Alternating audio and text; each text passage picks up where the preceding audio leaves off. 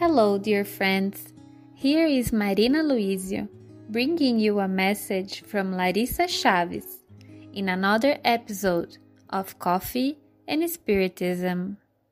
Today, we will talk about the article To the Young Spiritists published in the book In the Comforting Light of the Consoler by Ivone Amaral Pereira, where she talks about the importance of the youth since early Christianity. And we quote Jesus was a young man when he was crucified. Many scholars believe that Jesus was crucified at the age of 33 or less. John the Baptist was equally young, and only two of the twelve apostles were of mature age Simon the Zealot and James, son of Alphaeus. Mark, the evangelist, was a teenager when he started his service for Jesus and was discipled by Peter. Stephen, the sweet boy of those difficult days and the first martyr of Christianity after Jesus himself, was a little bit older than a teenager when he was stoned to death.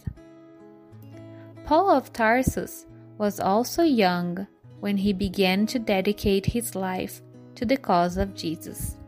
Unquote. Noting the constant presence of young people in early Christianity, it is important to remember that it was a different time with a lower life expectancy and with different perspectives about each stage of life. Although nowadays, in some cultures and places, women still marry at the age of 14 or even earlier, it is well established by society that at this age there is no biological or psychological maturity to do so. However, in the historical context of Jesus, women would marry at an early age with men in their 40s and according to the life expectancy, someone in their 50s was already an elder. At that time, a young man engaged in religious activity was not a surprise like it is nowadays. At the age of 30, you would be expected to be moving forward with your life, not starting it.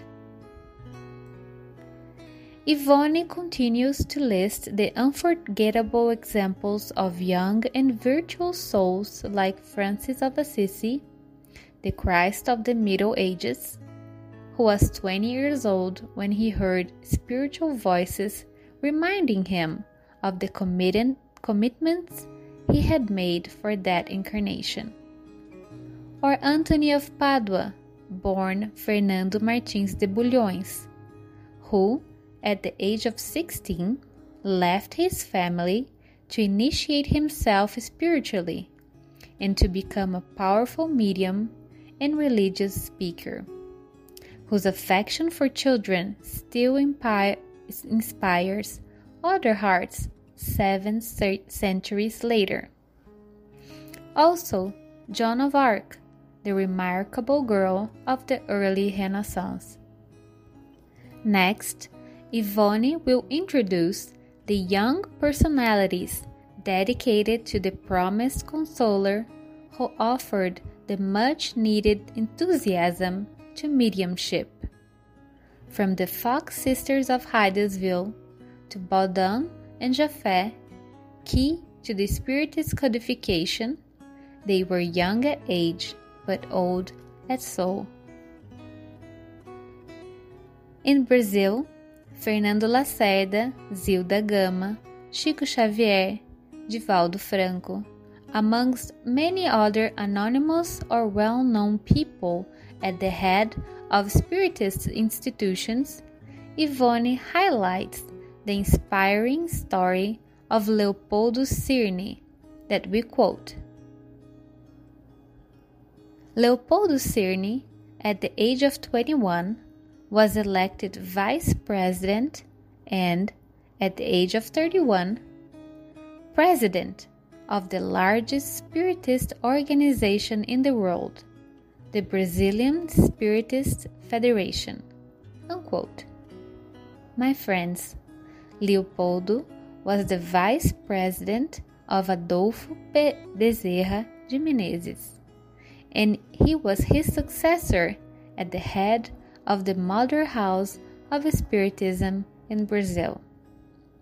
Let's remember about this when we come across young people who want to accomplish something, even if they are not ready. After all, who can say that it is? Spiritism is for all ages. Engaging young people to participate in different activities is important. Let's embrace different ideas and age diversity and not only in youth groups. Their contributions can be extended to all activities undertaken by the institutions.